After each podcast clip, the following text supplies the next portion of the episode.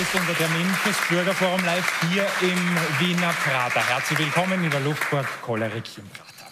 Wir bringen hier Bürgerinnen und Bürger und die Parteivorsitzenden zusammen zu einem echten Gespräch am Wirtshaustisch. Und unser heutiger Gast ist der Chef der Grünen, Werner Kogler. Herzlich willkommen. Hallo. Schönen guten Abend. Hallo. Hallo, Herr Kogler. Hier ja. am Stammtisch, damit Sie auch diese Menschen gleich kennenlernen, ja. bitteschön. Das ist Sophia Teverni Gomez, Lehrling in einem niederösterreichischen Möbelhaus. Hallo. Dann ist Anita Fürlinger bei uns, Bäuerin aus Gföhl im niederösterreichischen Waldviertel. Christoph Schallerböck, gebürtiger Steirer und Taxifahrer in Wien. Da beginnt es gleich mit der ersten Konversation. Dann äh, Sabine Messner-Freistetter, Krankenschwester in Sollenau in Niederösterreich und Elvi Thiemer hat jahrelang in der Hofburg gearbeitet und ist auch heute Redenschreiberin in Wien. Herr Kogler, darf ich Sie bitten, Platz zu nehmen? Was trinken Sie? Ein doppelten Espresso. Einen doppelten Espresso, bitte. Früh unterwegs. Herr Kogler, was würden Sie normalerweise trinken? Im Da noch ein Wasser dazu, wenn es geht. Und sonst äh, um die Uhrzeit kommt schon einmal hin und wieder ein Spritzer in die Tüte. Mhm. Aber das machen wir vielleicht anschließend. Der wird nachher da getrunken. die anderen reden. Derweil einmal ein doppelter Espresso und ein Wasser. Übrigens, wenn Sie mitreden wollen, Sie sehen einen QR-Code eingeblendet unten äh, am Bildschirm. Da können Sie Ihre Meinung abgeben. Es gibt eine Abstimmung auch darüber, wie Herr Kogler Sie überzeugt. Machen Sie da mit. Und Herr Kogler, ich würde gerne anfangen mit dem internationalen Thema, das uns alle extrem beschäftigt, dem Krieg in Israel, das uns auch in Österreich beschäftigt. Es sind auch morgen wieder Demonstrationen angesagt. Es gibt eine Pro-Israel-Demo am Ballhausplatz, es gibt eine pro-palästinensische Demo am Stephansplatz. Ähm, und es gibt durchaus Gruppen, die ähm, das Existenzrecht Israels nicht so sehr unterstützen, wie es die Bundesregierung ja jetzt mit voller und alle Parteien machen. Was sagen Sie diesen Menschen denn? Naja, dass es mal mehrere Demonstrationen gibt, ist ja an sich ein gutes Zeichen in einer Demokratie. Die Frage ist, wo, wer wofür eintritt.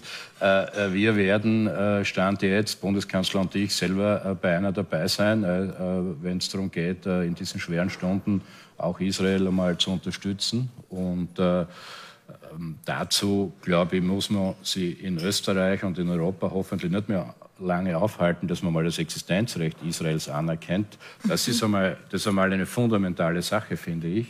Und äh, das andere ist, um da gleich einmal wieder zur Sache zu kommen, äh, das Demonstrationsrecht, das uns ja heilig ist in Österreich, äh, sollte aber schon auch äh, dahingehend ähm, dahingehend äh, angeschaut werden, was hier, äh, was hier alles möglich ist. Und ich bin schon der Meinung, es ist möglich, dass man auch eine andere Meinung hat zu Israel und Palästina. Aber wo die Grenze ist, wer dort, wo, äh, wenn ähm, Symbole der Hamas geschwungen werden das ist nun mal eine Terrororganisation, da braucht man gar nicht reden. Und was, glaube ich, ganz, ganz viele verstörend finden, ist ja nicht nur, was in Israel passiert, sondern das, was dort passiert, hier noch bejubelt wird. Und ich möchte es wirklich benennen. Das sind das sind äh, Massaker mittelalterlichen Zuschnitts. Das ist wie beim Islamischen Staat, beim IS. Da werden Leute aus äh, ihren Wohnungen gezerrt. Äh, vor den, äh, vor den Kameras getötet, massakriert, äh, kind, Leichen geschändet, Kinder in Tierkäfigen abgeführt. Äh, und wenn das noch irgendwer bejubelt, dann ist er Teil der Zerstörung jeglicher Zivilisation. Und da müssen wir bei uns schon hinschauen, was da passiert. Und ich gehe davon aus, dass da, und wir werden es morgen besprechen in der Bundesregierung, dass der Verfassungsschutz dieses alles genau im Auge hat, weil äh, das nicht angeht, äh, dass hier mögliche Verbindungen äh, da sind. Äh, und äh, da muss man einfach äh, dann einschreiten. Aber so, solange sich die, die Kundgebung friedlich verhält und ähm, keine äh, terroristischen Verbindungen feststellbar sind, dann ist das in Österreich halt auch zulässig. Aber über, über das Existenzrecht Israels noch einmal zu diskutieren, äh, das äh, würde ich nicht verstehen. Ich ja, füge noch hinzu, dass, aber, dass wir auch von der, von, davon ausgehen, äh, weil es mhm. ist ja viel heikler alles, es hat ja alles so lange Geschichte, dass äh, auch äh, am besten die Zwei-Staaten-Lösung angestrebt wird, dass auch die Palästinenserinnen und Palästinenser ein Recht haben, einen Staat zu bilden mhm. und darauf muss hingearbeitet werden. Und das wird seit Jahrzehnten torpediert. Wenn jetzt sich Saudi-Arabien mit Israel angenähert hätte, war das genau der Hintergrund von Iran und von all diesen, dass da reingefahren wird, damit ja diese Annäherung zerstört wird. Und äh, diesen Teufelskreis muss man halt einmal durchbrechen. Die letzte Antisemitismusstudie vom Mai zeigt, dass ein Viertel der österreichischen Bevölkerung das anders sieht und sagt, wenn Israel verschwinden würde, dann wäre das gut für den Frieden unter arabischsprachigen und türkischsprachigen ähm, Menschen in Österreich ist es mehr als die Hälfte sogar. Das nur als Anmerkung dazu. Das sieht man, was wir alles zu tun haben noch. Ja, also so unbestritten ist das nicht in Österreich.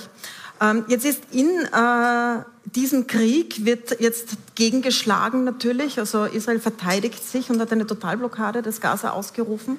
Die UNO hat heute gesagt, diese Totalblockade, die verletzt das Völkerrecht, weil man die Bevölkerung, die Zivilbevölkerung im Gaza davon Lebensmitteln und Wasser und wichtigen medizinischen Gütern abschneidet. Wird es dazu auch eine Stellungnahme geben? Das wird man ohnehin sehen müssen, was jetzt wirklich für Schritte gesetzt werden. Aber natürlich wird es dahingehend schwierig, und das ist im Übrigen von den Hamas-Terroristen mit beabsichtigt, den Gegenschlag Israels einkalkulieren. Und nachdem sie die Hamas ja überall genau zwischen die Zivilbevölkerung hineinsetzt, ist das natürlich eine schwierige Operation.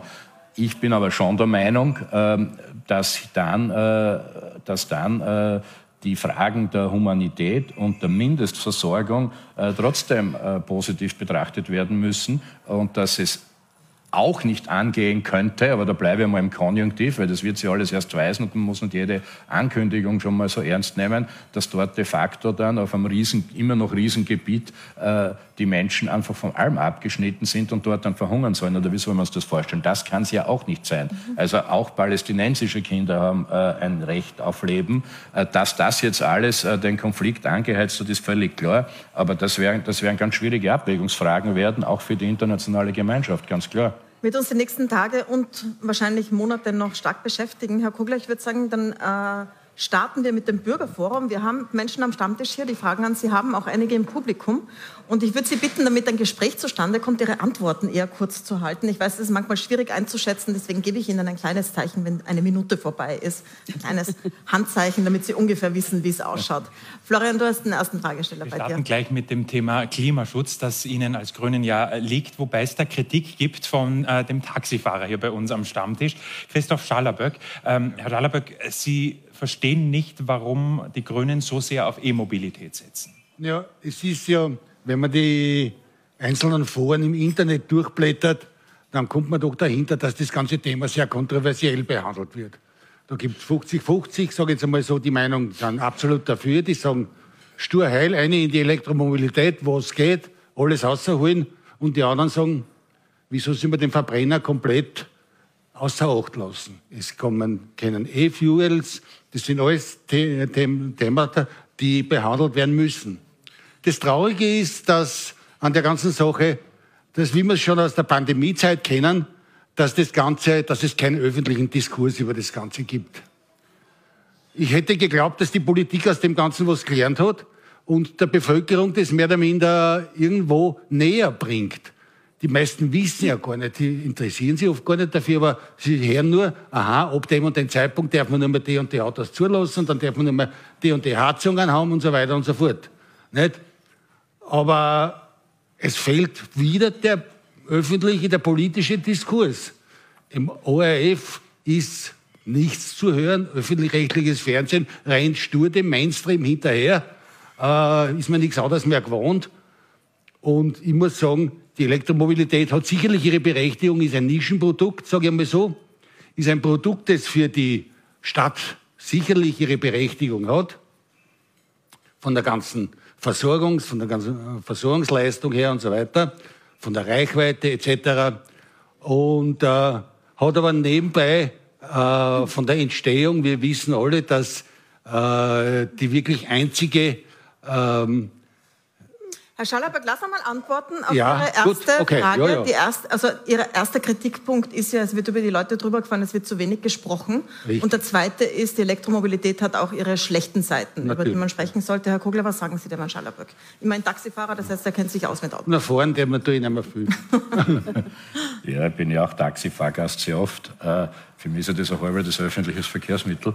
Ähm, A, was man eh schon Übereinstimmung heraushören könnte, ist, wenn's, wenn die Diskussion, die Sie einfordern, gerne mehr, also wir Grünen sind ja da vorne ab dabei, äh, und eh auf äh, verschiedenen Touren unterwegs. Viele von uns, so wie ich auch, das sind genau Themen des Klimaschutzes im Allgemeinen, aber auch der Mobilität im Besonderen und Elektromobilität ist da oder dort äh, berechtigt, äh, mit Fragezeichen behaftet. Ich darf vielleicht darauf eingehen. Äh, aber was ich auch schlecht finden würde, und das habe ich ausgekehrt, wenn es ganz stur wird.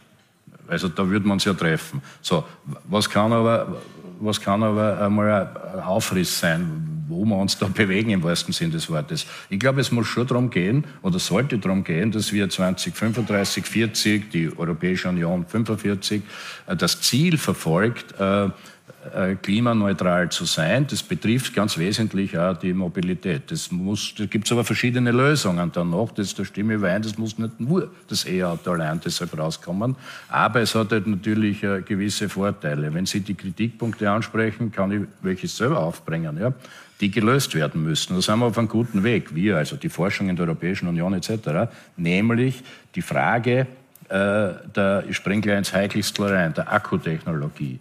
Äh, die werden jetzt eh immer besser, die Reichweiten werden immer länger, das ist eh einmal gut, aber davon rede ich noch gar nicht, sondern die müssen recycelbar sein.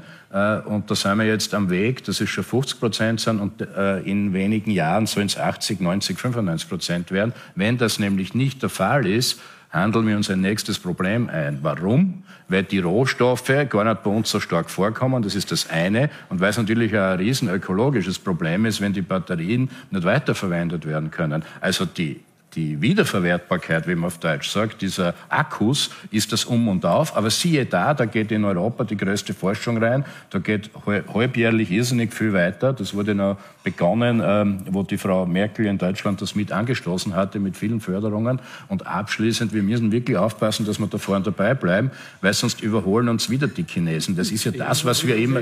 Ja, eh. Aber warum? Weil das schon wieder verschlafen wurde. Und deshalb ist es schon wichtig, eine Perspektive zu geben, zu sagen, was die Europäische Union ja jetzt macht, ich begrüße das, ab 2035 sollen nur mehr, und jetzt aufgepasst aber, nur mehr klimaneutrale Fahrzeuge unterwegs sein. Das ist gewissermaßen technologieoffen und das heißt auch nicht, dass 2035, wenn Sie heute einen Diesel kaufen oder vorgestern einen gekauft haben, der verschwinden muss. Es geht immer um die Neuzulassungen. Weil die, da gibt es Missverständnisse und da würde ich die Kritikpunkte wirklich verstehen.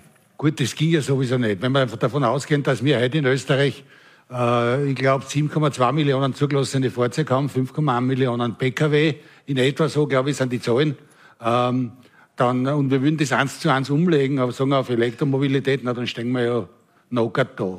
Nicht? Also wir haben weder... Ja, dann hätten wir super dastehen. Also das, das ist eine Divergenz. Naja, nur wir kennen ja das, wir ja, kennen ja das nicht. ohne Emissionen darstellen, das wäre gut. Ja, das ist von der Seite betrachtet, ja. Aber wir könnten es nicht versorgen. Oh ja, aber sagen Sie mal.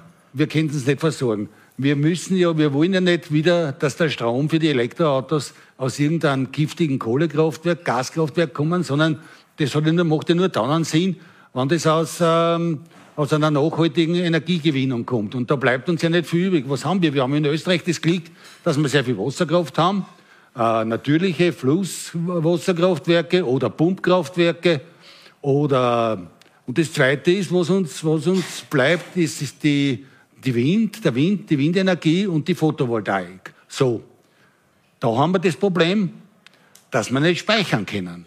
Mhm. Windenergie lässt sich ist, der, die Windenergie steht dann zur Verfügung, wenn es bloßt.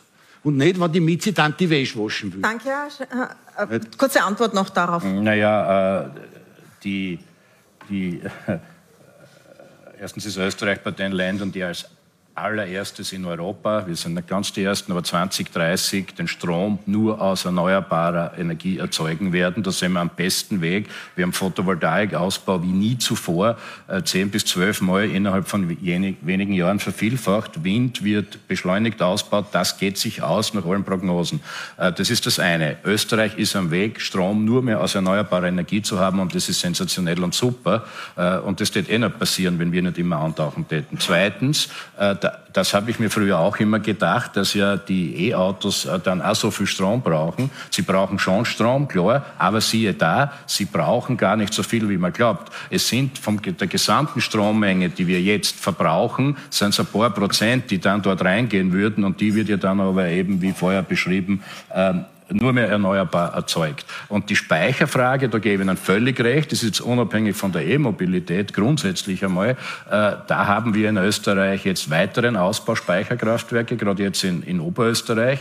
Das haben schon die Grünen damals genehmigt dort, nur damit wir da kein Missverständnis haben. Da können wir sozusagen mit der Wasserkraft, wenn wir es rauflassen, das Wasser und wieder runter arbeiten. Aber auch da gilt wieder, was ich vorher gesagt habe, es gibt immer mehr Forschung in Akkutechnologie, es gibt auch große, große Akkus, äh, wo das dann äh, gespeichert werden kann. Äh, und der Punkt ist nur abschließend, finde ich, äh, dass wenn Wind und Sonne und mehr oder weniger, wenn man mal investiert hat in die Technologie, umsonst zur Verfügung stehen, dass wir es unbedingt nutzen sollten und deshalb ist die Speichertechnologie so wichtig. Im Übrigen können auch die Akkus der Autos hier sehr viel beitragen, weil wir von E-Autos reden, weil immer dann, wenn ganz viel da ist, das kann man alles automatisieren, geht ganz viel grüner Strom in die Autos rein. Ich brauche das nur freischalten freischalten. Äh, und das wird die Zukunft sein, da bin ich überzeugt davon. Und das ist ökologisch, wirtschaftlich effizient. Äh, und äh, außerdem, wenn wir alles richtig machen, haben wir auch noch ähm, eine Kreislaufwirtschaft und müssen nicht die Ressourcen aus anderen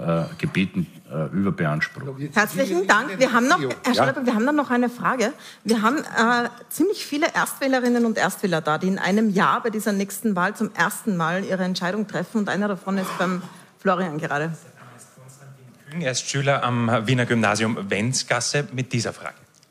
Sehr geehrter Herr Vizekanzler, der Krieg in der Ukraine läuft noch immer. Wir sind noch immer abhängig vom russischen Gas und der Winter naht. Was sind Ihre konkreten Pläne, um diese Abhängigkeit zu reduzieren oder gar zu stoppen? Ja, das ist einer der dringendsten Fragen. Äh, äh typischerweise sagt man schon Gott danke dafür. In dem Fall war wirklich danke dafür. Äh, erstens, weil ich mich da selber aufregen kann, aber das hat meinetwegen, wenn Sie so wollen, was parteipolitisches, wollte ich ein bisschen draußen lassen. Äh, aber es ist wirklich so, ja, seit 2008, 9, 10 wissen wir seit 2014 spätestens, dass wir ja raus sollten aus russischem Gas. Es haben aber verschiedene Regierungen mit verschiedenen Parteien äh, dafür gesorgt, dass die Abhängigkeit von 50 auf 80 Prozent gestiegen ist. Davon rauszukommen ist nicht so leicht, das machen wir aber. Wir sind mittlerweile durchschnittlich, ich habe mir es heute nochmal angeschaut, bei circa 50 Prozent ist eh noch viel zu viel. Und jetzt gibt es einen Plan, dass wir 2027 komplett rauskommen, aber da, aus russischem Gas. Insgesamt brauchen wir Gas für die Industrie noch. Wir haben heute in der, in der Föst wieder äh, neue Technologien eröffnet, dass nur mehr grüner Stahl kommt, auch mit grünem Strom. Äh, da geht es sukzessive runter, aber wir brauchen es noch. Und äh, die Abhängigkeit muss reduziert werden, völlig richtig. Äh, und das Zweite war die Energiesicherheit, habe ich auch rausgehört äh, bei Ihnen. Was machen wir im nächsten Winter? Also ich darf sagen, und da danke an die, an die äh, äh, Energieministerin an der Stelle und an den Bundeskanzler, die da sehr viel getan haben. Der nächste Winter ist deshalb gesichert, weil die Speicher, die wir jetzt voll haben, fast zu 100 Prozent, gehen schon über ein Jahr. Die, Österreich hat so große Speicherkapazitäten und es wird schon über de, um den nächsten Winter verhandelt, das Jahr. Und dazu wären wir auch, damit wir woanders Gas herkriegen, jetzt wieder von Norwegen, die Pipelines äh, durch, ähm, durchbrechen müssen, erweitern müssen. Das passiert gerade in Hochgeschwindigkeit. Äh, und das alles sind Voraussetzungen, die geschaffen werden müssen. Nur wenn man ehrlich, wenn man ehrlich ist, ehrlich ist, vor 2027 ist das nicht zu schaffen. Vor 20, da muss man ehrlich sein. Aber bis dorthin braucht man Energiesicherheit und die ist gewährleistet. Vielen Dank. Ich habe einmal Nachfragen dazu, Herr Kogler.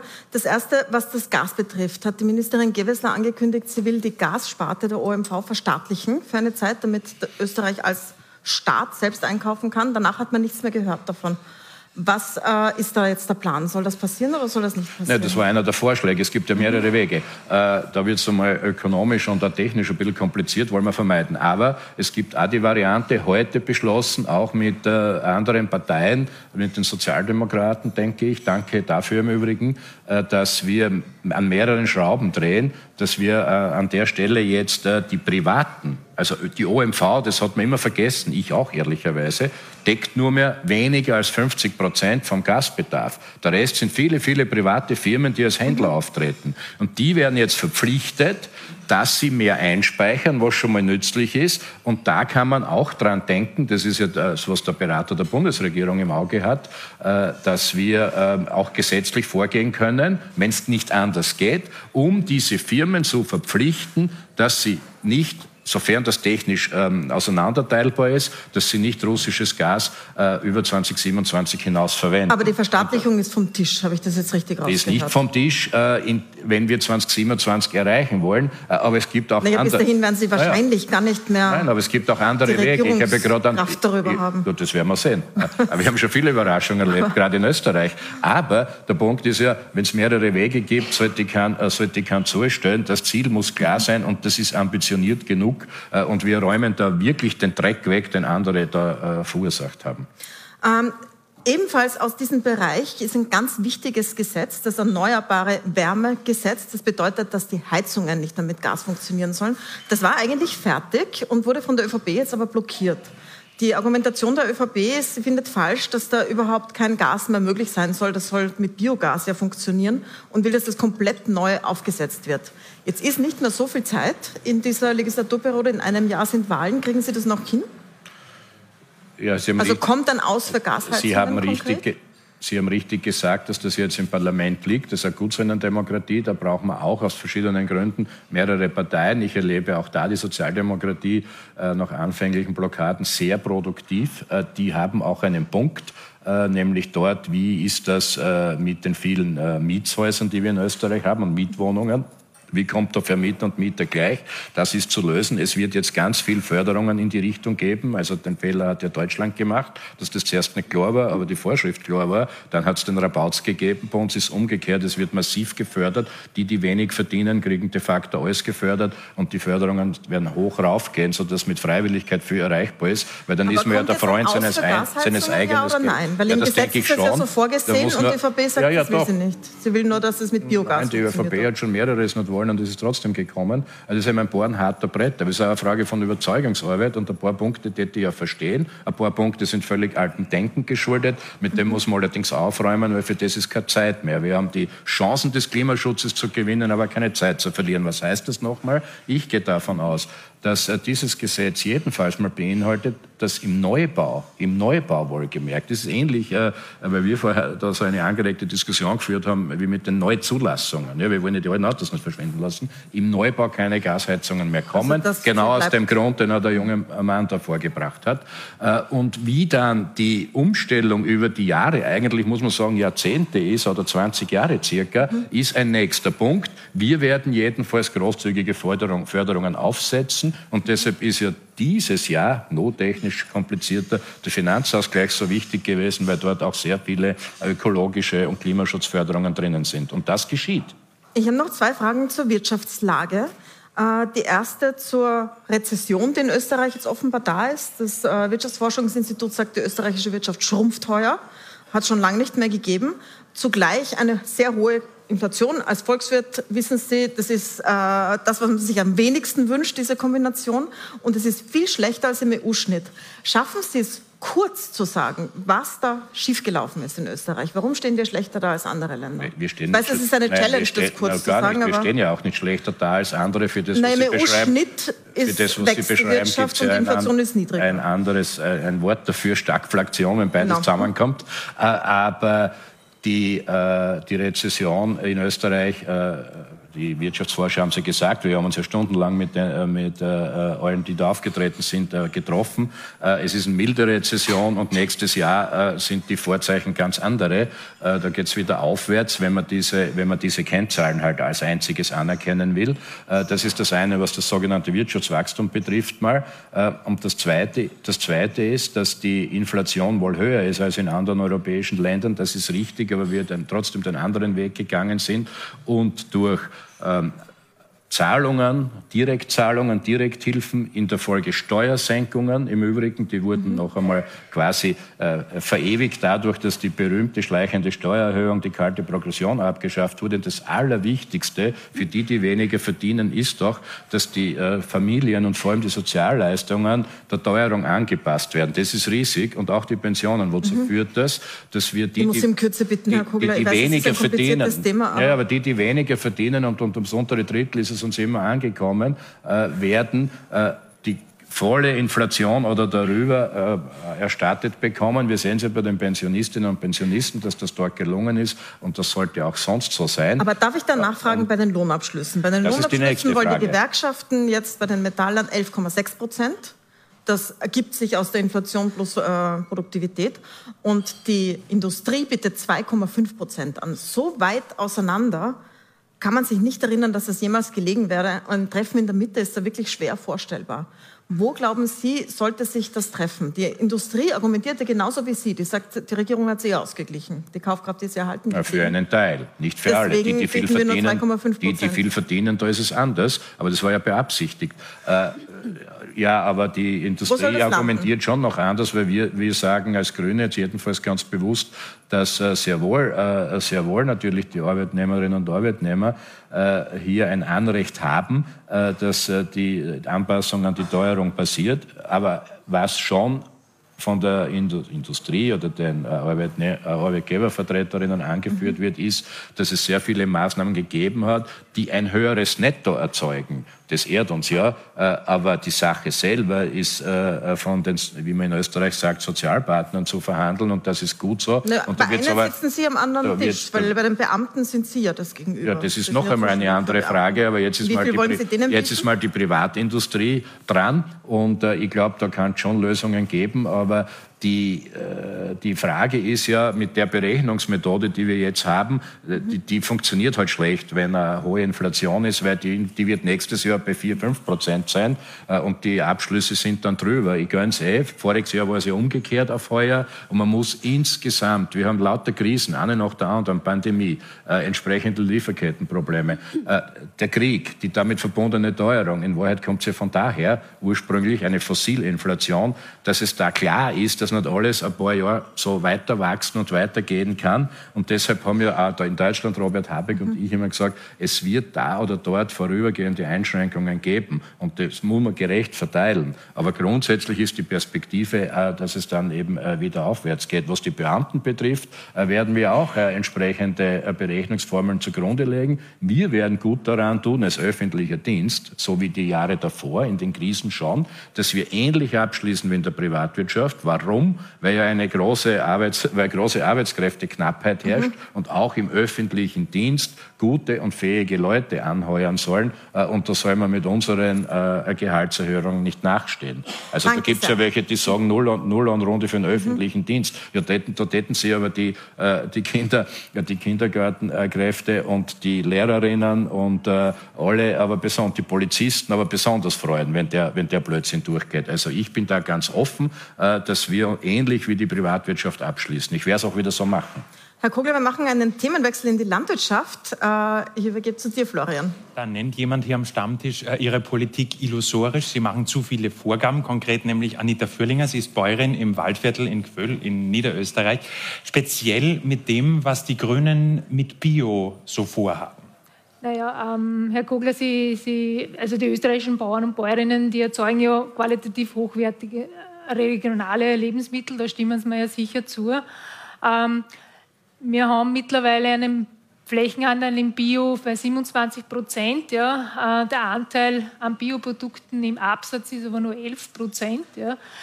Das klafft ja ein bisschen auseinander. Die Grünen fordern aber nach wie vor einen Ausbau an Bioflächen. Wie soll sich das ausgehen? Ich kann mir halt nicht vorstellen, wenn man diese Forderungen weiterverfolgt, dass da vor allem kleine Betriebe aufgrund ähm, schlechter Wirtschaftlichkeit dann doch auch aus, also aufs, aufs Aufhören denken. Ja.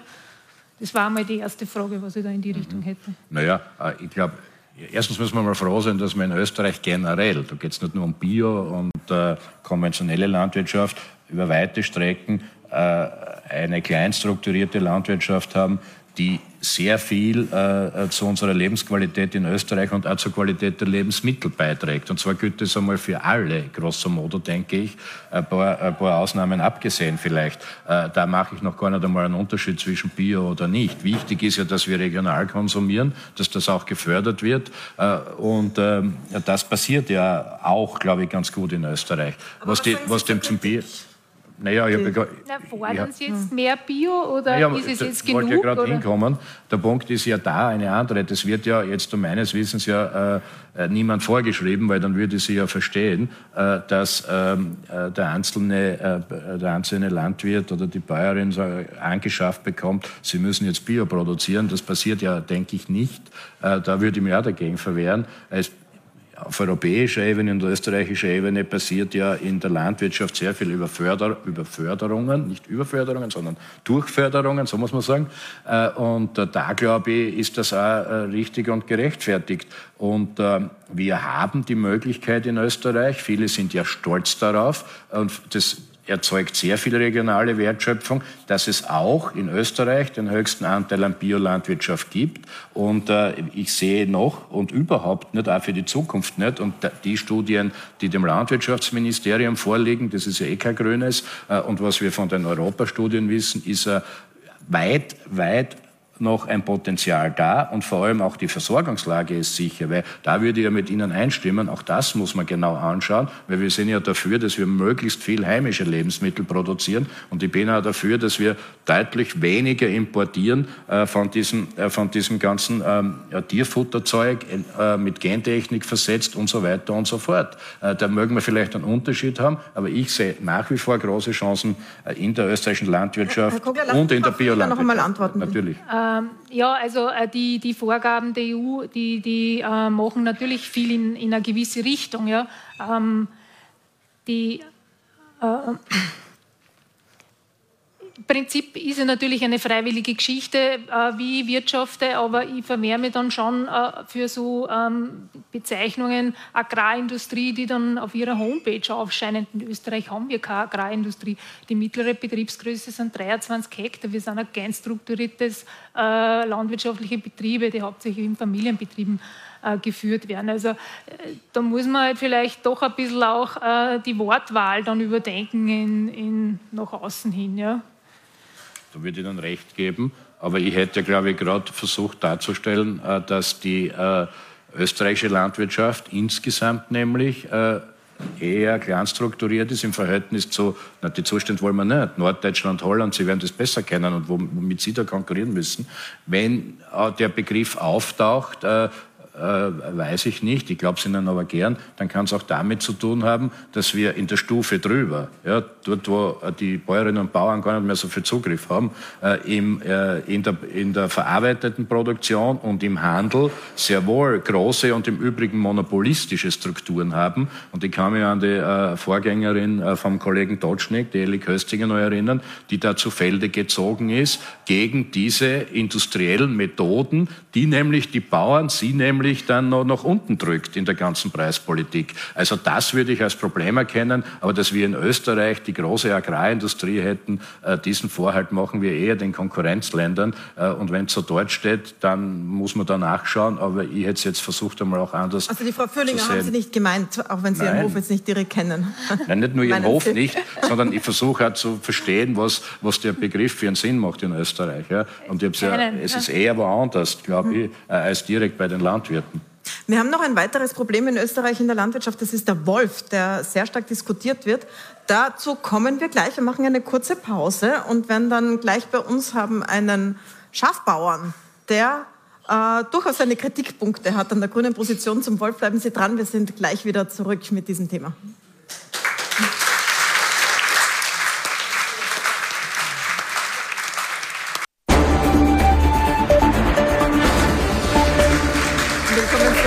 Sind in Polaris Luftburg im Prater hier im Wirtshaus mit äh, Werner Kogler, dem Chef der Grünen. Wir waren gerade beim Thema Landwirtschaft, Herr Kogler. Und beim äh, Florian sitzt jemand aus Tirol, der hat, äh, glaube ich, einen Kritikpunkt an Sie mitgebracht. Die Grünen zerstören die Lebensgrundlage von Menschen wie äh, diesem Schafzüchter hier aus Zams äh, im Oberland, sagt Hermann Hammerl, wenn es um den Wolf geht. Was meinen Sie da konkret? Äh, konkret meine ich jetzt die, die FFH-Richtlinie, das ist äh, der Schutzstatus des Wolfes in der EU. Und äh, da muss ich dazu sagen, die ist jetzt 30 Jahre alt und inzwischen sind viele Länder dafür, dass man das, das jetzt aufweicht, weil der hat den höchsten Schutzstatus und wir haben inzwischen 20.000 Wölfe in Europa, 20.000.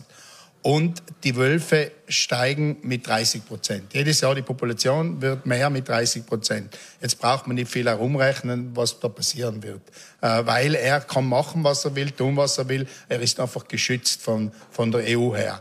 Was schon, äh, ja, und was inzwischen passiert, ist, dass man einzelne Wölfe, die wirklich in die Dorfnähe kommen sein, dass man die entnommen hat das ist in Tirol drei Wölfe, in Kärnten fünf Wölfe. Das ist, das ist, äh, den kann man eigentlich nur im Winter auch jagen. Im Sommer ist das nicht möglich, weil man einfach den nicht erwischen kann, weil es eines der schlauesten Tiere ist.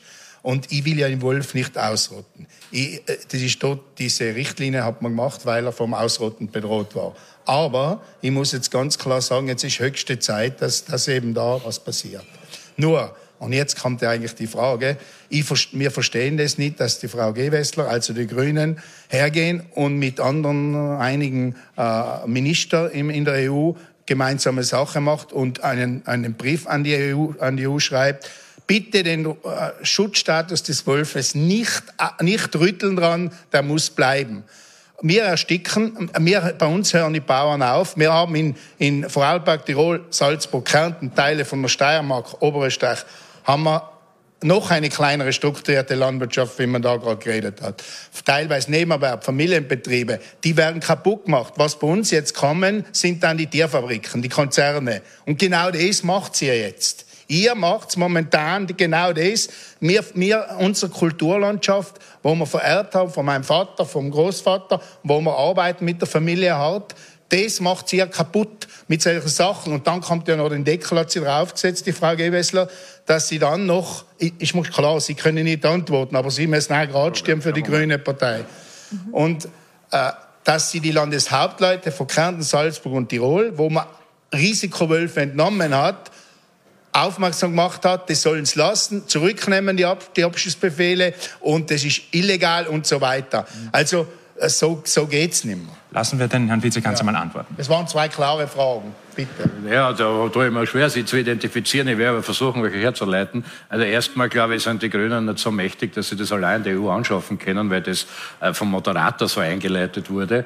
Äh, zweitens gibt es eine intensive Debatte, die ja äh, dort auch stattfindet, äh, nachvollziehbarerweise. Äh, und was ich nur damit ich versuche selber zu, zu ordnen, was ich verstehe, ist ja, dass wir Verordnungen auch in verschiedenen Bundesländern haben, äh, die ja auch von ähm, verschiedenen Verantwortungsträgern dort auszuführen sind. Äh, wie, wie, wie, müssen wir uns das jetzt aber vorstellen? Wo da, äh, das Problem ist beschrieben. Die Frage ist, was, was die Lösungen sein können, finde ich. Äh, und da verstehe ich ja, da verstehe ich ja sehr viel äh, davon, dass das, ähm, wenn äh, kleinere, größere Teile einer Herde gerissen werden, dass das ein Riesenproblem ist. Das, das verstehen wir ja, nämlich an die meisten. Der nächste Punkt ist nur, wie kriegt man das Zusammenleben hin, wenn der Wolf selber äh, nicht wieder äh, halb äh, bis zu, wie Sie selber gesagt haben, bis zur Ausrottung gebracht werden soll. Und da, glaube ich, muss man halt schauen, dass es was ich in Erfahrung gebracht habe, ich bin da überhaupt kein Experte im Übrigen, dass es das, das Abschießen von Wölfen selber äh, es alleine nicht bringt, weil da müssen wir es was wie weit zurück dezimieren, sondern dass wir schon auch andere Maßnahmen brauchen, äh, nämlich wo aber die Schafbauern unterstützt werden müssen, um Gottes Willen. Äh, das, was man Herdenschutz nennt, das können wir uns da vorstellen, ähm, entsprechende Umzäunungen und einige andere Maßnahmen. Jetzt haben sie da, glaube ich, in der Steiermark irgendwas probiert, aber das bei weitem nicht ausreichend, höre ich, äh, was die Landesregierung gemacht hat. Aber da muss, glaube ich, die Reise hingehen. Und äh, in der Union weil Sie das angesprochen haben, ist die Debatte ja jüngst in Bewegung gekommen. Ich weiß ja, was äh, die äh, Umwelt- und Landwirtschaftsministerinnen diskutieren. Und es ist sehr wohl so, äh, dass man äh, da oder dort, insbesondere wenn es um so einen Problemstatus geht, äh, die Sache sich anschaut, wie man das macht. Und im Übrigen ist auch jetzt die Rechtslage so, wenn es darum geht, dass Wölfe zu nahe kommen oder irgendwie auffällig sind, dass die jetzt schon geschossen werden können, was ja, was ja auch nachvollziehbar ist. Die Kritik war ja, dass die Ministerin dann sagt, sie soll nicht geschossen werden und die Landeshauptleute. Das hätte ich nicht so verstanden. Ich hätte nur verstanden, sie wirkt auf die EU-Ebene ein, dass man dort nicht ändern soll. Aber vielleicht, äh, vielleicht sagen Sie noch einmal was. Äh, man, äh, man hört es jetzt nicht mehr und wir sind schon bei der nächsten Frage, aber ich würde sagen, Sie unterhalten sich nachher nochmal. Ich glaube, die Argumente sind ja, beide auf den Tisch gelegt. Und Florian, du hast bei dir die nächste Fragestellerin. Sophia Teverni Gomez ist bei uns Lehrling in einem niederösterreichischen ähm, Möbelhaus, die nicht äh, oder große Sorge hat äh, über das, was ähm, in Deutschland passiert, wo man sich ähm, mittlerweile ein Geschlecht selbst aussuchen kann bzw. wechseln kann. Was ist da Ihre Sorge? Also ich habe eine Freundin, sie ist ähm, bei einem also Spitzensport tätig und ihre Sorge und auch dementsprechend auch meine Sorge ist es dann auch in Zukunft, wenn sie eventuell bei einem Turnier antretet, dass dass sie dann gegen einen, einen biologischen Mann an, also einen biologisch angesehenen Mann ähm, antrete, der sich aber als eine Frau identifiziert und dies aber auch nicht be beweisen muss. Ist es dann nicht, also ist es dann gut für die Frauenbewegung? Naja, das sind aber zwei Punkte. Aber das erste ist, äh, was den Sport betrifft, fange ich vielleicht dort an, weil da, da verstehe ich den Einwurf, äh, der damit verbunden ist, oder den, ähm, die, die, die Sorge, ja, wirklich. Also im Breitensport spielt das weniger eine Rolle. So, denke ich mal, sollen sich die Leute äh, identifizieren mit sich selber oder deklarieren, äh, wie sie möchten. Äh, mir als Sportminister ist wichtig, dass sie möglichst, möglichst viel Sport betreiben. Äh, aber Sie sprechen ja ganz was anderes an, und zwar völlig zu Recht, den Spitzensport wo es um äh, ja auch Erwerbsleben geht, zum Teil im Profitum etc. Als man sehr wohl vertrauter Sportminister, wir haben ja da weiß ich wie viele Förderprogramme in Österreich und das kann dann nicht sein, äh, dass sie, man sich auf diese Art und Weise Vorteile verschafft. Da wird es Grenzfälle geben, das hat ja in der Vergangenheit schon gegeben, aber da ist die, wir hatten das auch im Nationalrat schon diskutiert, im Sportausschuss, da muss die Linie klar sein, äh, dass das dann äh, mal äh, pro Sportart und Fachverband zum Beispiel auf österreichischer Ebene, noch wichtiger auf europäischer und weltweiter Ebene, klar geregelt ist. Das wird nicht überall gleich sein, äh, aber da ist genau hinzuschauen und das ist, wenn da grobe, und um das geht es dort ja im Sport, Fairness und Wettbewerb, ähm, und Regeln auch, äh, äh, dass das dann zum Teil auch unterbunden werden muss. Das ist aber ergebnisoffen. Also das verstehe, das verstehe ich total. Aber es gibt ja vielleicht auch andere Fragen noch. Es haben sich nämlich zu diesem Thema auch noch einige gemeldet, die es durchaus auch im Breitensport sehen, nämlich dieses klassische, die klassische Angst äh, der Umkleidekabinen, der äh, Saunas, der Toiletten. Äh, wie organisiert man das dann, wenn sich jemand im Geschlecht umdeklarieren kann? Die Frage, die dahinter steht, soll das wie in Deutschland funktionieren? In Deutschland sind die Grünen in der Regierung, da braucht es kein medizinisches Gutachten mehr. In Österreich kann man Geschlechtswechseln, aber mit einem medizinischen Gutachten. Ähm, streben Sie an, das so zu machen wie in Deutschland? Na, das ist in Österreich jetzt nicht das Thema. Äh, das äh, liest sich auch nirgends heraus. Äh, in Wahrheit ist es in Österreich noch strenger. Es braucht mehr noch als das Gutachten mhm. im Verhältnis zu dem, was in der Bundesrepublik geplant ist und getestet werden soll. Das muss man auch dazu sagen. Und ob und inwieweit, ob und inwieweit damit die Fragen einhergehen, die Sie jetzt zusätzlich aufgeworfen haben, äh, was äh, Sauna, Toiletten betrifft, ist ja, ist ja ein nächster Punkt. Ne? Ich weiß nicht, wie das ausgeht.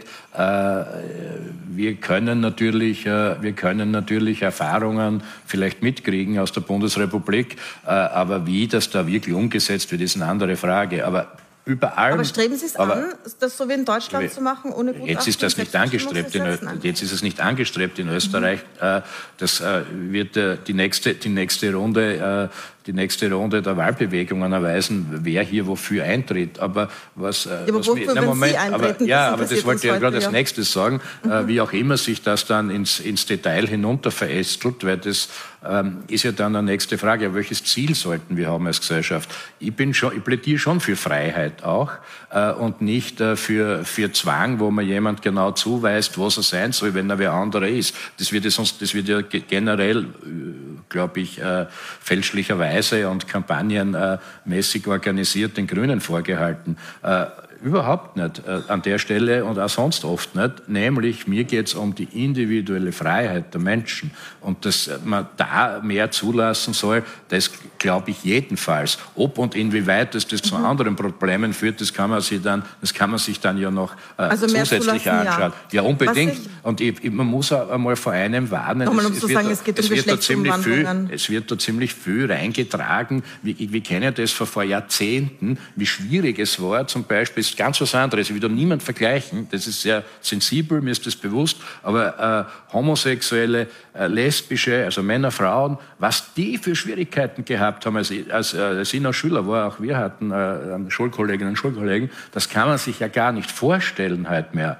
Und irgendwann hat es aber immer mehr Befreiung gegeben in die Richtung. Und ich plädiere da wirklich für mehr Freiheit. Und wir sollten uns da nicht von irgendwelchen Kampagnen alles Mögliche einrennen lassen, weil äh, in jeder großen Familie kommen wir drauf, dass nicht jeder ganz gleich ist. Ja, Gott sei Dank. Äh, und ich, ich glaube, wir sollten, wir sollten da selber ein bisschen freier werden, ohne uns alle möglichen neuen Probleme als Gesellschaft einzuhandeln. Da bin ich total dafür. Aber da wird man das dann auch dort sehen. Und beim Spitzensport hätte ich mir gerade deklariert. Äh, was definitiv ein Wahlkampfthema werden wird, ist das Thema Gendern. Das ist ein sehr, sehr gereiztes Thema. Das wird den Grünen genau zugeschrieben. Und die Grünen machen es ja auch mit. Ähm, als, ich weiß nicht, war das eine Antwort auf das Genderverbot, das sogenannte in Niederösterreich, das Alma Sadic einen rein weiblich geschriebenen Gesetzestext veröffentlicht hat? Und ziehen Sie das jetzt durch über das Jahr, dieses dieses Gegenstück zur FPÖ hier zu sein und auf dieses Thema zu setzen? Das regt mir schon ein Schmunzeln ab, äh, weil ja wieder der Beweis... Aber Sie haben gesehen, wie viel er wieder, aufgeregt hat. Naja, da muss man aufpassen, was wird jetzt reingetragen und reinkampanisiert für was, wo man vielleicht äh, auf irgendwelche Errungenschaften und Selbstverständlichkeiten losgeht.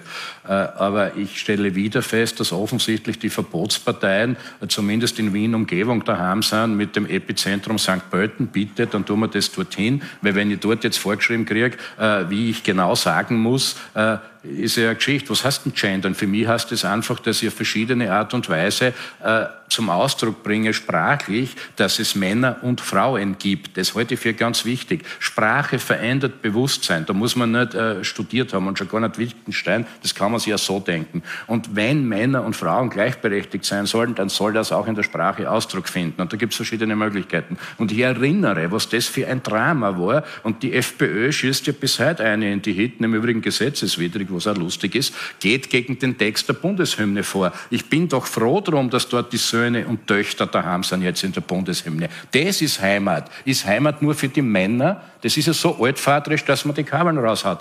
Also das geht sich alles nicht mehr aus. Und was erleben wir jetzt? Genauso wie beim anderen Thema. Jetzt kommen irgendwelche Rechtsextreme daher, nutzen die sogenannten sozialen Medien, wo ich immer sage unsoziale Medien, hetzen von unten rein, machen alle narrisch, damit man nachher nicht mehr, dann nachher nicht mehr sagen kann, äh, wir sitzen da Mann und Frau am Tisch, na ist ja super, wenn Sie als Frau mit begrüßt werden, oder habe ich da jetzt auf einmal einen, einen Fehler? Nein, ich glaube, der Fehler ist woanders, der ist dort, dass mit Absicht und mit Anlauf überall beginnend in den USA mit den ganzen auch rechten Bewegungen dort und sonst wo, mit den putinschen Trollfabriken, die Stimmung gemacht wird, dass das, was ein Fortschritt in der Gesellschaft ist, für Freiheit, in dem Fall richtet sich gegen Frauen, dass da drauf losgegangen wird. Und dass sie St. Pölten jetzt da noch dort einreiht, äh, spricht ja eher äh, für die politische Situation in Niederösterreich. Die könnte man extra diskutieren. Aber ich bin für mehr Freiheit auch an dieser Stelle. Mhm. Vielen Dank. Ich übergebe wieder an dich, Flo. Du hast die nächste Fragestellerin und das passt ganz gut dazu. Bei uns am Stammtisch sitzt eine äh, Frau, die auch äh, unter anderem für den äh, grünen Bundespräsidenten gearbeitet hat, nämlich in der Hofburg, unter anderem als Redenschreiberin. Frau Thiemer, Sie kritisieren aber äh, am Herrn Kogler bzw. an den Grünen, dass sie zu weit weg von äh, der Mitte der Gesellschaft sind bzw. auch nicht die Durchschlagskraft haben. Was meinen Sie da konkret? Ja, also, dass ich für äh, Bundespräsidenten gearbeitet habe, muss ich konkretisieren. Es waren drei äh, Bundespräsidenten. Ich bin parteilos äh, und ähm, habe aber eine Öko-Affinität im Sinne von, dass wir alle wissen, dass das eine Frage ist, die wir alle zusammen lösen müssen. Und was mir auffällt und was mich wirklich äh, ziemlich ärgert, ist, äh, dass ich immer und immer mehr das Gefühl habe, äh, die Grünen konzentrieren sich hauptsächlich auf die jungen Leute. Und nun sind viele junge Leute da und äh, ich, ich finde auch, dass sie die, die große Hoffnung sind, wenn es darum geht, äh, Klimakrise in die richtigen Bahnen umzulenken. Aber es stört mich schon sehr, wenn zum Beispiel der Herr Anschober sagt, wir müssen die Notbremse ziehen. Das hat er bei einer Fridays for Future Veranstaltung gesagt. Und die und tun, was gefordert ist. Und die, die es am ehesten schaffen können, das sind die Jungen. Und man bürdet den Jungen ziemlich viel auf. Man spricht auch von der Last Generation. Und meine Frage an Sie ist wirklich, ich glaube, es gibt überhaupt kein Thema, äh, das so sehr die Generationen fordert, zusammen äh, in die richtige Richtung zu schauen wie die Klimakrise. Und es wird immer Angst gemacht mit Klimakatastrophe und Last Generation. Und wir sind die, die letzte Generation, die noch was tun kann. Also das verstehe ich wirklich nicht. Wir sind die ersten Generationen, die gemeinsam etwas tun müssen. Und wenn wir es nicht jetzt tun, dann werden wir es wirklich müssen. Und sie tun in meinen Augen einfach wirklich viel zu, viel, zu, viel zu wenig, äh, um diese Generationenverbindung herzustellen. Und vielleicht würde da auch ein Potenzial liegen, ein bisschen attraktiver zu werden. Also meine Frage an Sie, was bieten Sie uns denn eigentlich an? Was sind wir für, für die Grünen? Aber wer ist denn jetzt aller wir?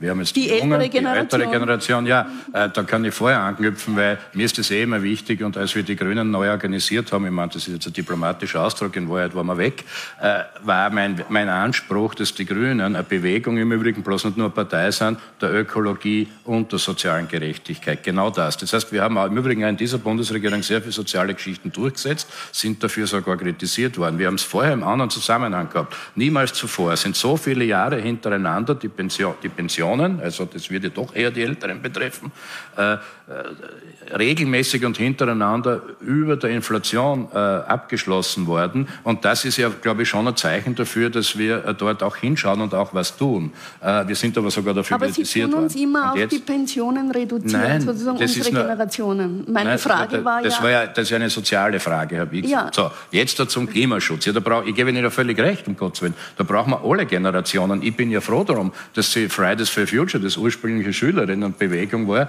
dass dann daraus das so weit gegangen ist, dass wir letztlich auch Omas for Future haben. Ja, das ist ja wichtig. Und äh, ich glaube, Sie haben eingebracht, äh, rhetorisch was ganz Tolles mit äh, erster und letzter Generation. Und mich berührt das auch immer und ich weiß nicht, ob Ihnen da gerade widersprich äh, oder ob wir uns da verstehen, aber mit letzter Generation, die noch was tun kann, würde ich schon sehen. Wie geht, wie geht dieses Zitat? Ist eh nicht von mir.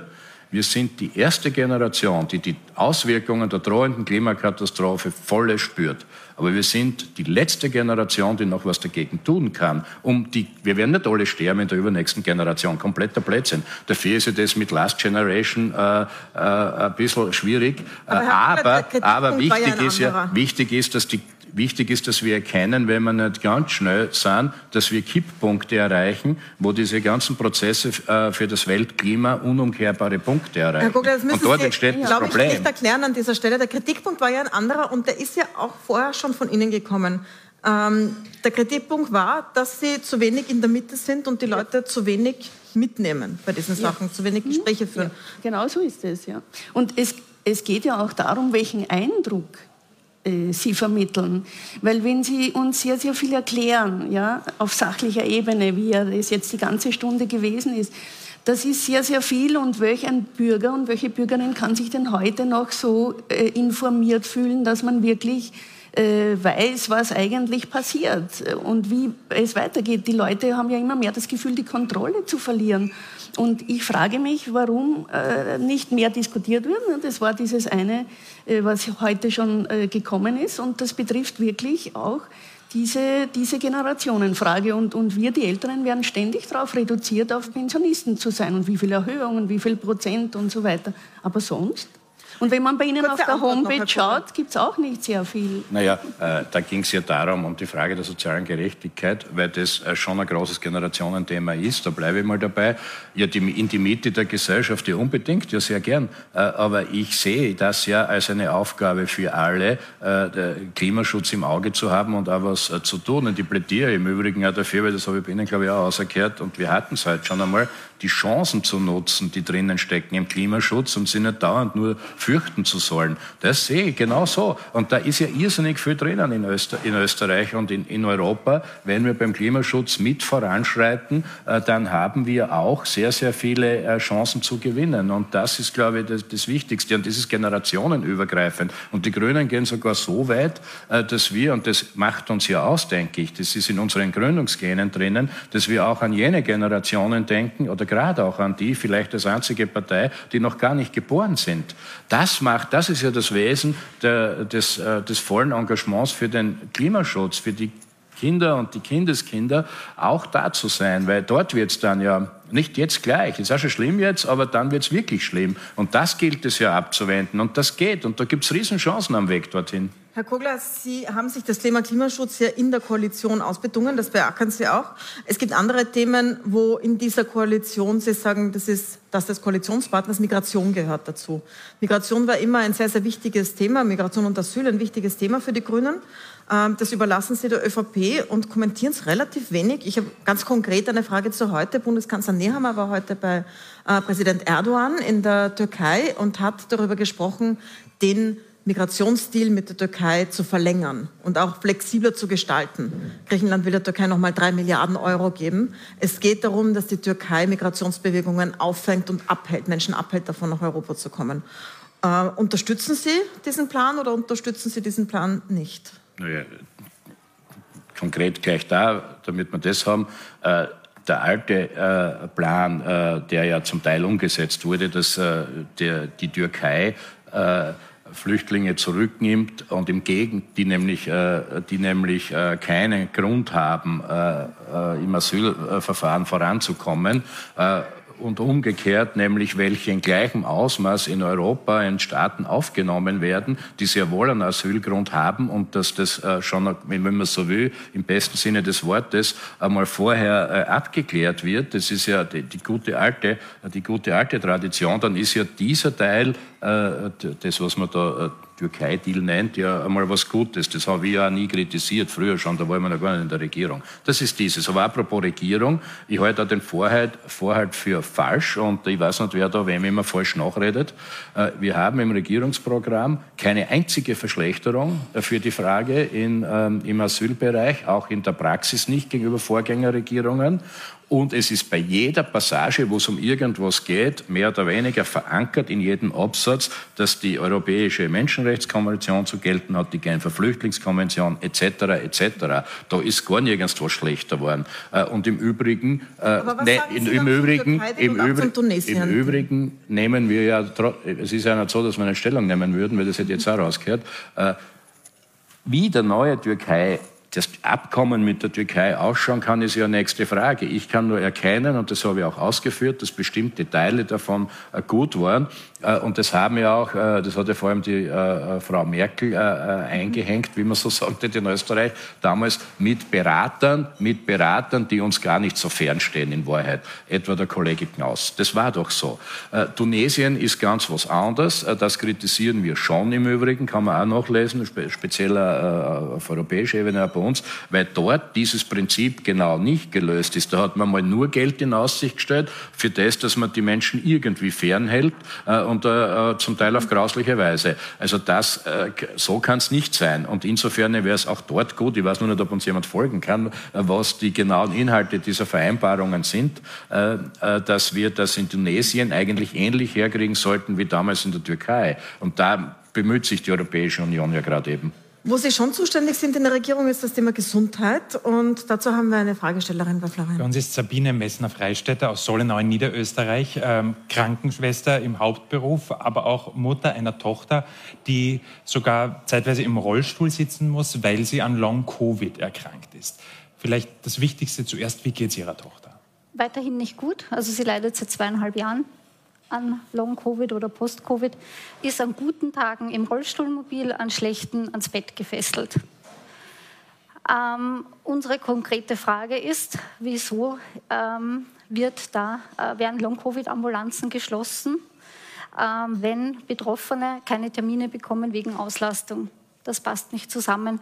Wir Betroffenen bräuchten bessere medizinische Versorgung, Anlaufstellen oder Kompetenzzentren, wo ähm, auch auf die also Ressourcen geschont werden können von den Betroffenen, wie zum Beispiel durch verdunkelte Räume, kurze Wartezeiten, eventuell auch oder ganz wichtig Hausbesuche, weil ab einer bestimmten Schweregrad schaffen die Leute das nicht mehr in Ambulanzen oder zu Ärzten und sind komplett auf sich oder ihre Angehörigen gestellt. Und wieso wird man da so allein gelassen?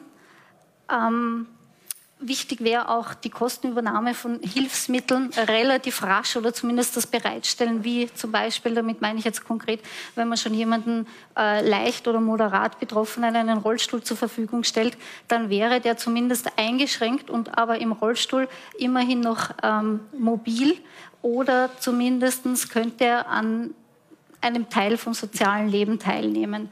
Aber das dauert und, oder man kommt gar nicht dran. Und ähm, das bringt dann eine Zustandsverschlechterung mit sich. Und dann ist es zu spät.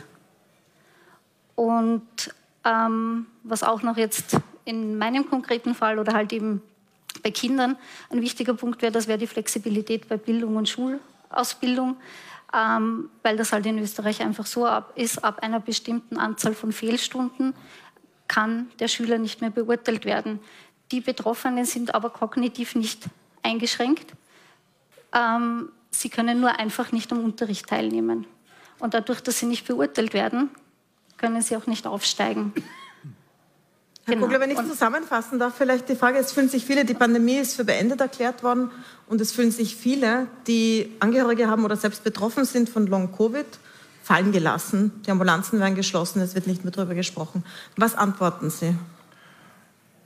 Ja, waren eh mehrere Punkte. Also erstmal ist es, oder muss ich Ihnen ja recht geben, äh, nebst dem, dass ich natürlich auch verstehen kann, äh, wenn man so nah äh, betroffen ist, dass man, äh, was man da für Einträge sammelt. Äh, aber ich muss ich leider feststellen, äh, dass ja viel mehr betroffen sind, als vielen lieb ist. Das merke ich auch an den Zuschriften, äh, auch wenn man äh, die Statistiken im Gesundheitsministerium ehrlicherweise anschaut, die ja jetzt schon langsam dann verfügbar werden.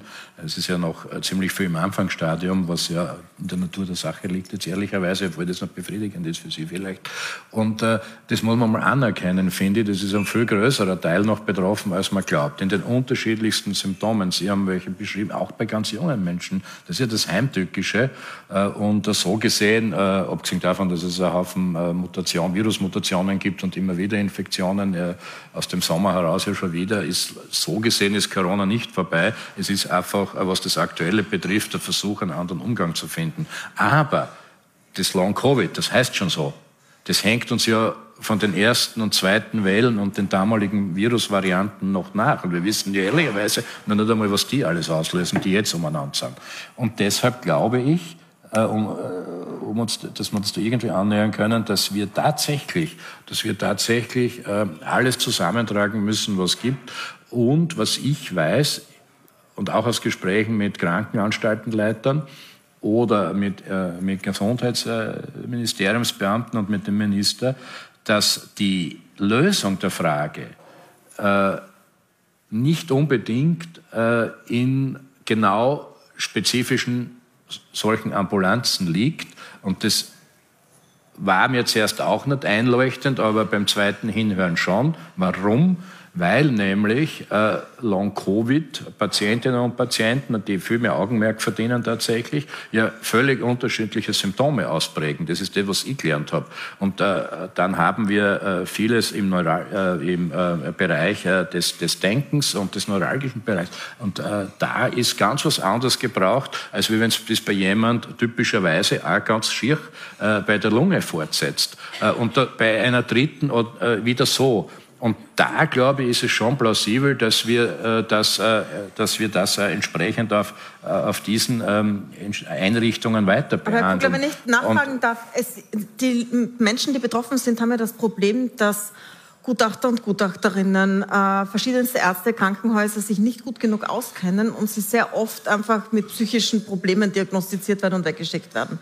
Ist es geplant, dass man da Kompetenzzentren macht? Ist geplant, dass man Fortbildungen macht? Was ja, planen genau. Das jetzt also Sie haben jetzt gesagt, man muss es anerkennen. Ja, ja, aber das wäre aber der nächste, der, das wäre der, der nächste Punkt oder hätte ihn vielleicht als erstes sagen sollen, äh, nämlich äh, dass auch in der, in der Diagnose, äh, ich glaube, Sie haben es ja beschrieben, dass auch jetzt nicht nur einfach ist, auch für ausgebildete Ärztinnen und Ärzte, da äh, ist eben äh, im Ausrollen oder auch schon angelandet, dass von den praktischen Ärztinnen und Ärzten bis hin zu den Krankenhäusern entsprechende Erkennungsverfahren in der Diagnose da sind, weil es offensichtlich wirklich verdammt schwierig ist.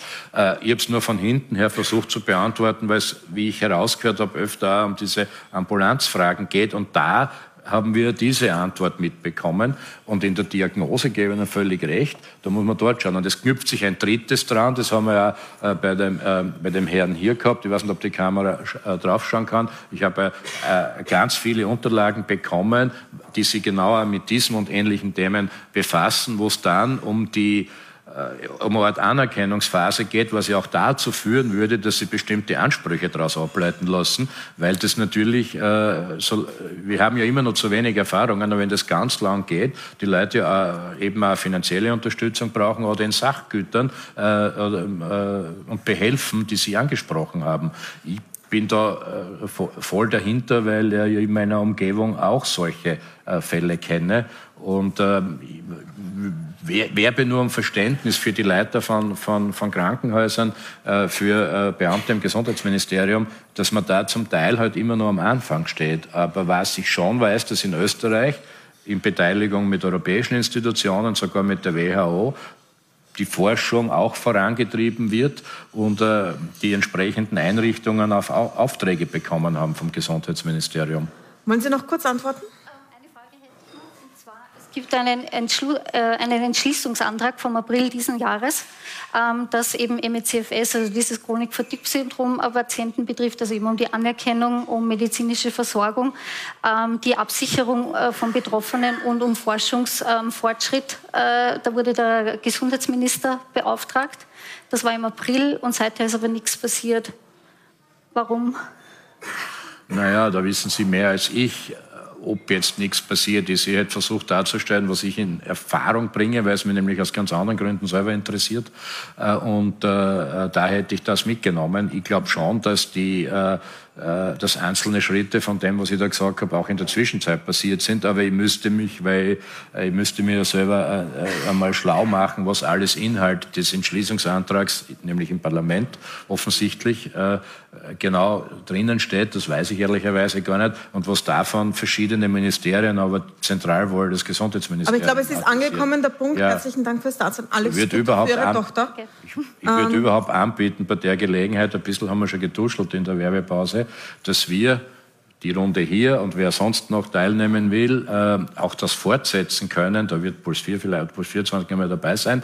Äh, aber äh, ich würde auch eine Stammtischrunde einladen, wo wir das alles weiter ausführen können, weil mir völlig bewusst ist, dass ich jetzt in diesem Sinne, obwohl ich immer zu lang bin, wie ich höre, äh, ja. alles beantworten kann. Aber, aber es ist schön, dass alle so, die aufnehmen. Auch so, wie, äh, so wie wir beim ersten Beitrag waren, wir sind ja gleich mal ins Diskutieren gekommen, weil es völlig mhm. logisch ist, dass bei dem Sendekonzept, ich meine, gerade wir zwar wären gefährdet, dass wir immer noch diskutieren hätten. Also würde ich das anbieten, ein Wirtshaus im dritten Bezirk. Warum? Da steht unser, da steht unser Ministerium, schierste Haus dort, und da, und da würde ich das, und da würde ich das anbieten und gerne auch, äh, wer da noch mit tun will, wir haben sogar auch Kartel mit dafür, ich sag's kurz her, da kann man hinten mit dem Handy draufgehen.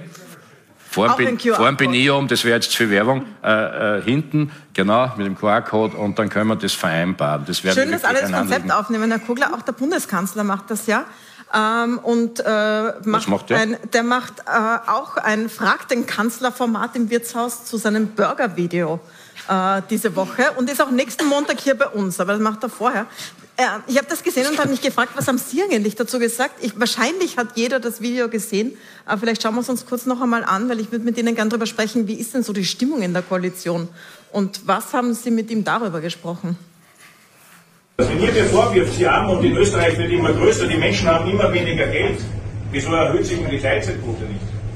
Wieso erhöht sich die nicht? Nicht einmal bei den Frauen, die keine Betreuungspflichten haben. Wenn ich jetzt wenig Geld habe, gehen wir arbeiten. Was heißt, ein Kind kriegt keine warme Mahlzeit in Österreich? Wisst ihr, was die billigste warme Mahlzeit in Österreich ist? Sie ist nicht gesund, aber sie ist billig. Ein Hamburger bei McDonalds. 1,40 Euro. 1,40 Euro. Wenn ich jetzt noch Pommes dazu kaufe, sind es 3,50 Euro. So, und jetzt behauptet wirklich einer ernsthaft, wir leben in einem Land, wo die Eltern ihrem Kind dieses Essen nicht leisten können. Jetzt können wir noch darüber reden, ist gesund. Da muss ich was anderes tun. Also hat für viel Aufruhr gesorgt. Der Bundeskanzler hat schon gesagt, er steht im Grunde zu seinen Aussagen. Was haben Sie denn gesagt dazu? Naja, erstens haben wir öffentlich was gesagt äh, und äh, das war auch äh, im persönlichen Gespräch noch so viel anders, nämlich, äh, dass äh, es sind ja zwei Punkte angeschnitten worden, die indirekt miteinander zu tun haben. Aber ich fange beim ersten an dass äh, diese äh, Herangehensweise und Ausdrucksweise, aber auch die Aussage, die damit verbunden ist, äh, an der Lebensrealität ganz, ganz vieler Frauen vorbeigeht. Insbesondere, insbesondere der Alleinerzieherinnen, die noch dazu nicht so viel verdienen und im Übrigen gar nicht oft Vollzeit arbeiten können, weil ja die Kinderbetreuungseinrichtungen fehlen. Das ist nämlich der Hauptgrund. Das wissen wir aus allen, aus allen einerseits Umfragen, aber andererseits anderen Erhebungen. Und äh, da geht es natürlich äh, völlig an dieser Lebensrealität vorbei oder daneben. Äh, Umgekehrt, äh, umgekehrt haben wir das zum Anlass genommen und das hat der Kanzler aber selbst, das ist mir auch schon wieder vorgeworfen worden, wenn ich dann ins Positive gehe, nämlich positiv finde ich, dass wir dann dauernd äh, für die Bevölkerung was rausholen. Einerseits die Grünen, aber durchaus auch gemeinsam in der Regierung. Was ist das nun wieder? Äh, dass auch in der ÖVP, das war lange nicht so, aber ein Einsehen herrscht, äh, und vor dem Video oder nachher, das ist ja schon vom Juli, äh, dass äh, wir die Kinderbetreuung massiv ausbauen müssen. Und die Familienministerin sagt ja, erstens mal die Stellen insgesamt und die, die da sind, viel mehr in die Möglichkeit versetzen müssen, dass man Vollzeit arbeiten gehen kann, weil viele, die es gibt, da kann man nur halbtags überhaupt arbeiten gehen, auch wenn es eine Kinderbetreuung gibt. Und dieses auszubauen, das leiten wir daraus ab, weil dann, dann nehmen wir die Kiste gleich beim Wort und die Geschichte und, und das wurden viereinhalb Milliarden Milliarden angekündigt, im Übrigen auch vom Bundeskanzler. Und jetzt sind wir äh, über die Finanzierungen der Bundesländer genau dabei, das als einen dieser Schwerpunkte zu machen. Das verbirgt sich hinter diesem Unwort Finanzausgleich. Kugler, aber ich glaube, das, ist, das, ist, das ist aber richtige Zugangsweise. Ja, wir haben das kritisiert.